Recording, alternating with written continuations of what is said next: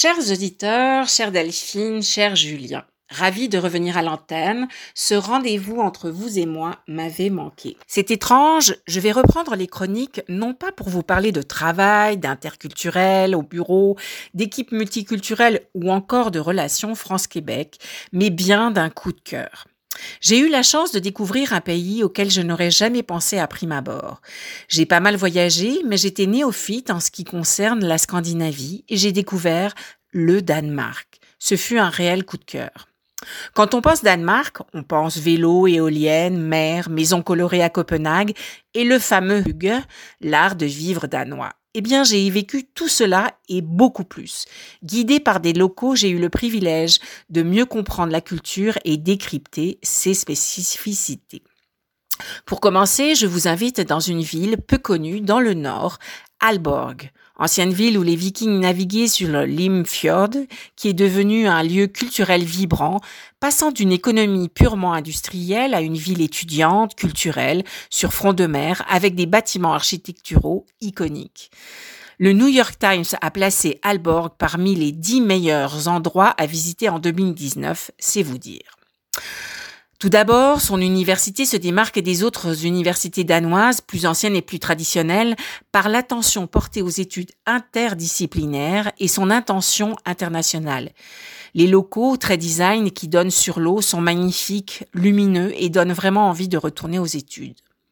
Toujours sur le bord de l'eau, le centre Hudson, architecture et design, un bâtiment conçu par John Hudson, l'architecte de l'opéra de Sydney, rien de moins qui était d'ailleurs originaire d'Alborg. Tout proche de là, la maison de musique. Il s'agit d'une véritable lieu iconique de la ville, à l'architecture couleur argent, reconnue pour son acoustique et son architecture époustouflante. Hélas, je n'aurai pas assez d'une chronique pour tout pour tout dire, en vrac, voici quelques points sur Alborg. Le Lighthouse sur les quais, que tous les locaux fréquentent avec délice, une ancienne usine de meubles reconvertie en lieu de street food très populaire l'été. Certaines rues de la vieille ville sont littéralement adorables. Les maisons datant du XVe siècle sont basses, colorées et très fleuries, avec un charme fou et parfaites pour les photos. On peut également vivre comme les locaux, aller à la piscine municipale avec ses différents bassins intérieurs et extérieurs et le fameux sauna scandinave. En parlant de se baigner, un gros coup de cœur pour les magnifiques piscines extérieures publiques et gratuites au design épuré. Il est courant ici de voir les Danois se baigner, même l'hiver, avec le sauna comme récompense. Le fjord Bayhen est un lieu de pêcheurs au bord du fjord. Les abris de, pêche ont été transformés en cabanes colorées, charmantes. Et avoir le privilège d'une sortie en voilier sur le fjord au coucher du soleil, j'avoue, j'ai été très privilégiée. Mais plus loin, au nord, d'autres lieux. Ainsi, Skagen, à l'extrême pointe du pays un lieu magique, villégiature euh, prisée qui inspira les peintres danois de l'âge d'or au XIXe siècle, petit village adorable au charme discret. Mais ce qui m'a le plus ébloui, c'est la pointe du Danemark. Grenen a lieu un phénomène naturel particulier.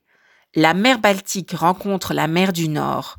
Les vagues de part et d'autre se rencontrent en un doux tumulte hypnotisant et il y a des kilomètres de dunes et de plages. Fantastique.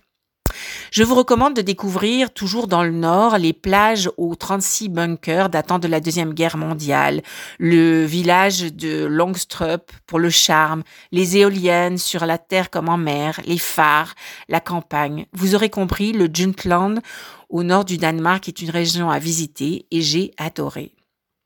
Bien plus au sud, Aarhus, deuxième ville du pays, là encore, le temps va me manquer, mais je voudrais vous parler en vrac, de Den Gamle Bay, qui est le musée en plein air qui a été créé en 1909, reconstitue environ 75 maisons danoises traditionnelles, de 1920 à 1970.